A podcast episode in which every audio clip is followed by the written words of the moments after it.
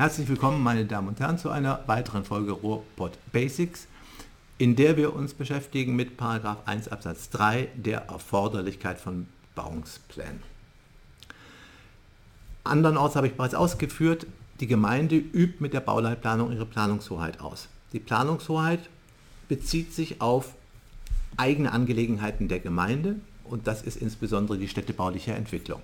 Dementsprechend stellt der Gesetzgeber das Instrumentarium der Bauleitplanung, insbesondere den Bebauungsplan als verbindlichen Bauleitplan, dann zur Verfügung, wenn das ein Instrument ist zur Verfolgung städtebaulicher Vorstellungen der Gemeinde und dementsprechend sagt Paragraph 1 Absatz 3 BauGB, wir wollen es wörtlich vorlesen, meine Damen und Herren. Paragraph 1 Absatz 3 BauGB sagt, die Gemeinden haben die Bauleitpläne aufzustellen, sobald und soweit es für die städtebauliche Entwicklung und Ordnung erforderlich ist.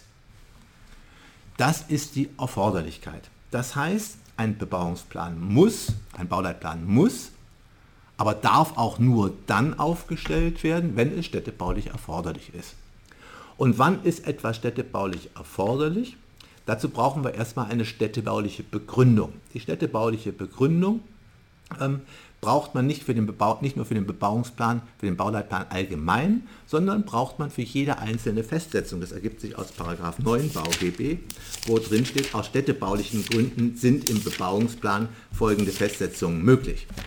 Und da haben wir also auch wieder die städtebauliche Begründungspflicht. Das heißt, Festsetzung und Bauleitplanung ist nur aus städtebaulichen Gründen und nicht aus allgemeinpolitischen Gründen möglich. Das war zum Beispiel ein Riesenproblem im Hinblick auf den Klimaschutz, weil der Klimaschutz kein kommunales Städtebauproblem im Kern ist, sondern ja eine globale Entwicklung. Da hat der Gesetzgeber nachgebessert, um zu begründen, ähm, warum auch Klimaschutzargumente ähm, Grundlage für bauleitplanerische Festsetzungen sein dürfen.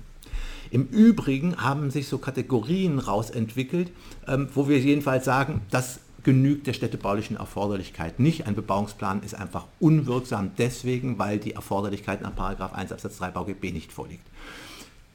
Der erste und wichtigste Fall ist die sogenannte Verhinderungsplanung.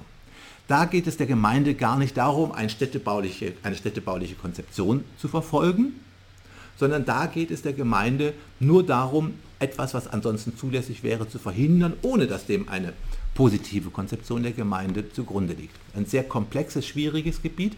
Ähm, jedenfalls kommt es im Kern insoweit auf die Vorstellungen der Gemeinde an. Die Gemeinde muss die Festsetzung ähm, machen in der Bauleitplanung, gerade um städtebauliche Ziele zu erreichen. Also Verhinderungsplanung die erste Kategorie. Die zweite Kategorie reine Gefälligkeitsplanung. Da geht es gar nicht darum, ähm, dass städtebauliche Ziele erreicht werden, sondern da geht es nur darum, privaten Interessen einzelner Beteiligter gerecht zu werden und dahinter steckt sonst keine städtebauliche Konzeption. Zweiter Punkt. Dritter Punkt, und das ist wahrscheinlich die häufigste Kategorie, ähm, ne, ein Plan ist hat keine Städte, dem fehlt die städtebauliche Erforderlichkeit, wenn von vornherein klar ist, dass er nicht umsetzbar ist. Ähm, das ist insbesondere dann der Fall, wenn die Gemeinde versucht, eine langfristige Perspektive ähm, zugrunde zu legen, wo dann vollkommen klar ist, die nächsten 15 Jahre jedenfalls ähm, gibt es das gar nicht.